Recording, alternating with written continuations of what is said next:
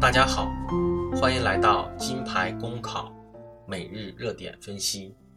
今天我们的话题是治理末位淘汰，保护劳动者权益。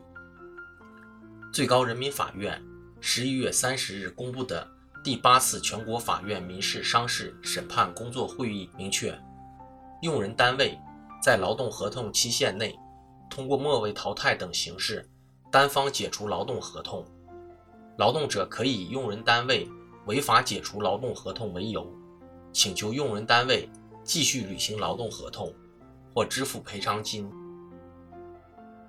末位淘汰。作为一种绩效激励机制，曾一度受到众多企业的追捧。但在末位淘汰被推广应用的过程中，人们对它的消极作用也有了越来越清楚的认识。比如，末位淘汰不符合现代管理所提倡的人本思想，导致员工职业安全感降低，人人自危，不安其位。末位淘汰等于把每个员工。都放到了残酷的竞争层面，使员工之间产生直接的利益冲突，严重影响团队协作等等。从法律层面讲，末位淘汰最严重的消极后果，体现在它可能被滥用，从而造成劳动者合法权益受损。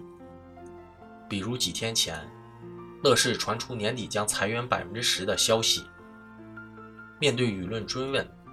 其内部人士就回应称，所谓裁员，其实只是乐视每年正常的末位淘汰指标，把末位淘汰与裁员画上等号，实际上就是一种没有法律依据的淘汰滥用行为。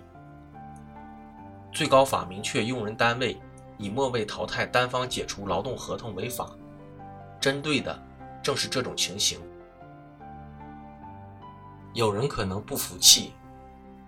劳动合同法不是规定劳动者不能胜任工作，经过培训或者调整工作岗位，仍不能胜任工作的，用人单位提前三十日以书面形式通知劳动者本人，或者额外支付劳动者一个月的工资后，可以解除劳动合同吗？淘汰末位员工，怎么就没有法律依据了呢？对此。最高法并无过多解释。首先，排名末位与不胜任工作不是同一概念，不能划等号。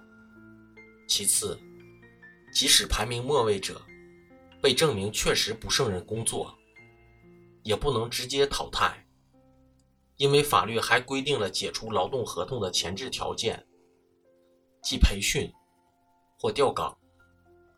再次，即使前两个条件满足了，还必须符合程序上的要求，特别是关于胜不胜任，用人单位不能任意解释，说你不行，你就不行。可见，最高法把用人单位借末位淘汰之名单方裁员的行为界定为违法，是完全符合劳动合同法立法精神的。那些试图曲解法律，滥用末位淘汰，损害劳动者合法权益的企业，你也要为自己的行为做好付出相应代价的准备了。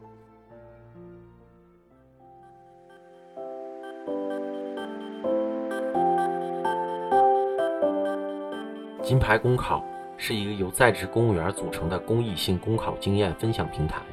近期，我们将开设公考答疑解惑新专辑。如果你在公考路上遇上什么问题，都可以关注金牌公考微信公众号，随时与我们交流互动。